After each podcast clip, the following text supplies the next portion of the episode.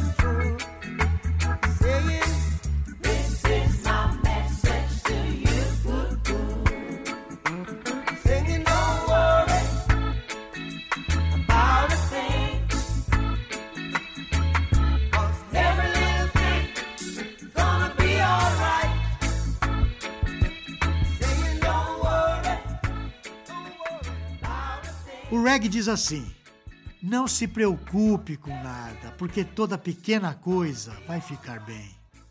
O nome do Reg é Every Little Thing is Gonna Be Alright. A providência de Deus prevê que até mesmo a seca, a escassez, a doença e a pobreza procedem de Deus. Deste modo, a confiança na providência divina é muito diferente do que pregam as variadas correntes de autoajuda, tal como Teologia da Prosperidade, ou a sua versão mais rebuscada, de aparência menos materialista, chamada de coaching motivacional, ou de leis da atração, ou de pensamento positivo, dentre tantos outros nomes.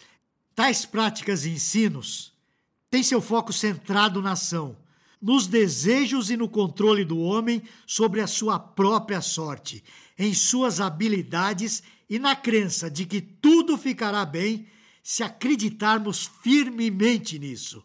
Basta pensar positivamente, atrair as riquezas que desejamos ardentemente, declarar pela fé a sua existência e agir conforme os nossos sonhos.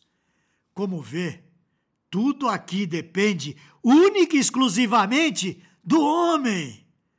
Esses ensinos, meu caro irmão, são antibíblicos, são ideias que colocam o ser humano no centro da própria história, no controle do seu destino.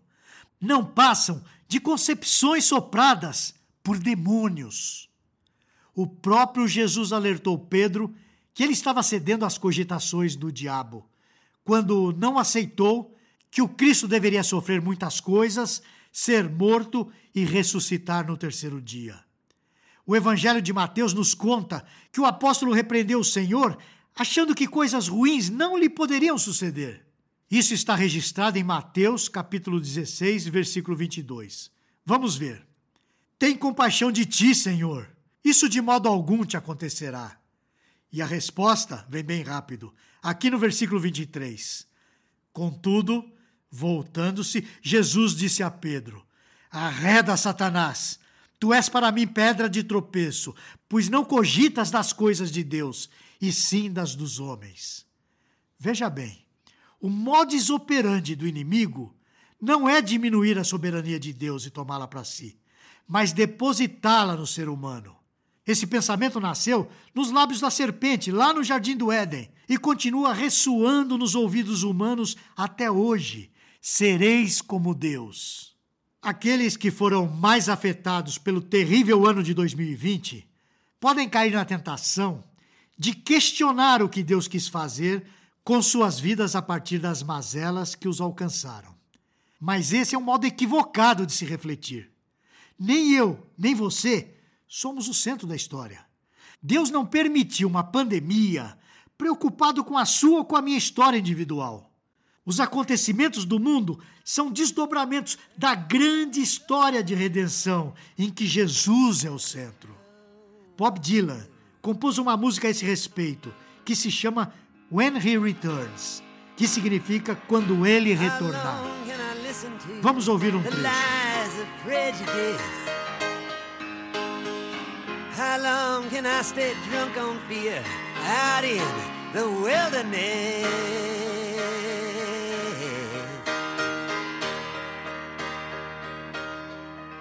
Can I cast it aside? All this loyalty and this pride, will I ever learn that there'll be no peace, that the world won't cease until he returns?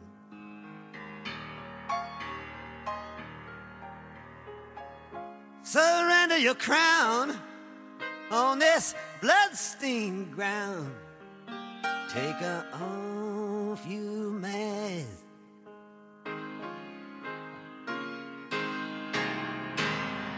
He sees your deeds, he knows your needs, even before you ask.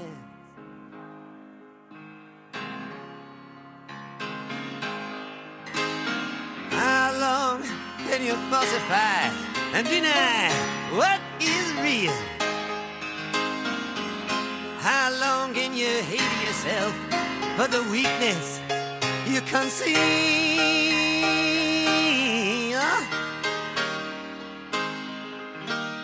Of every earthly plan that be known to man, he is unconcerned.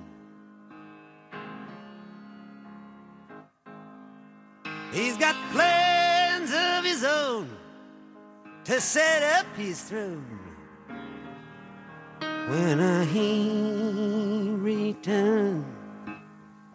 A tradução da letra diz o seguinte: De todo o plano terreno que é conhecido do homem, ele está despreocupado. Ele tem seus próprios planos para estabelecer o seu trono quando ele retornar. Na Bíblia, há a promessa de paz incondicional para o cristão, uma vez que ele está reconciliado com seu Criador. Mas não há garantias de perfeição nessa vida. Ao contrário, há a certeza. Vemos isso em João 16, 33. No mundo passais por aflições. A providência divina nos traz conforto por meio do que Cristo fez por nós, pois Jesus continua, ainda no versículo 33. Tem de bom ânimo, eu venci o mundo. Essas palavras são precedidas pela afirmação que está bem no início desse mesmo versículo. Essas coisas vos tenho dito, para que tenhas paz em mim. Os sofismas humanos, por sua vez, baseiam a sua esperança na centralidade do homem em si mesmo. Eles dizem diferente. Tem de bom ânimo, você é um vencedor, as coisas darão certo. Mas Deus, Deus rege o mundo e a história desde que o tempo é tempo e o mundo é mundo. A nossa alegria e tranquilidade não devem ser reflexo de uma confiança nos nossos planos ou na nossa capacidade. Devem vir de saber que a providência divina é uma realidade constante e imutável. O Salmo 46 nos lembra: Portanto, não temeremos, ainda que a terra se transtorne e os montes se abalem no seio dos mares, ainda que as águas tumultuem e espumejem e na sua fúria os montes estremeçam. Há um rio cujas correntes alegram a cidade de Deus, o santuário das moradas do Altíssimo. Nós lemos os versículos de 2 a 4 do Salmo 46. Eu vou concluir como comecei. O ano é novo, mas a providência é antiga. Sabe por quê? Porque Deus está no trono. Nos vemos na semana que vem. Você gostou deste post? Então compartilhe essa mensagem com seus amigos, sua igreja e familiares. Coloque o seu e-mail no nosso blog para não perder nenhum post. Siga-nos no Facebook, Instagram e Twitter. Conheça a Telmídia, vídeos cristãos para você e sua família. 15 dias grátis. Assista quando quiser, onde quiser.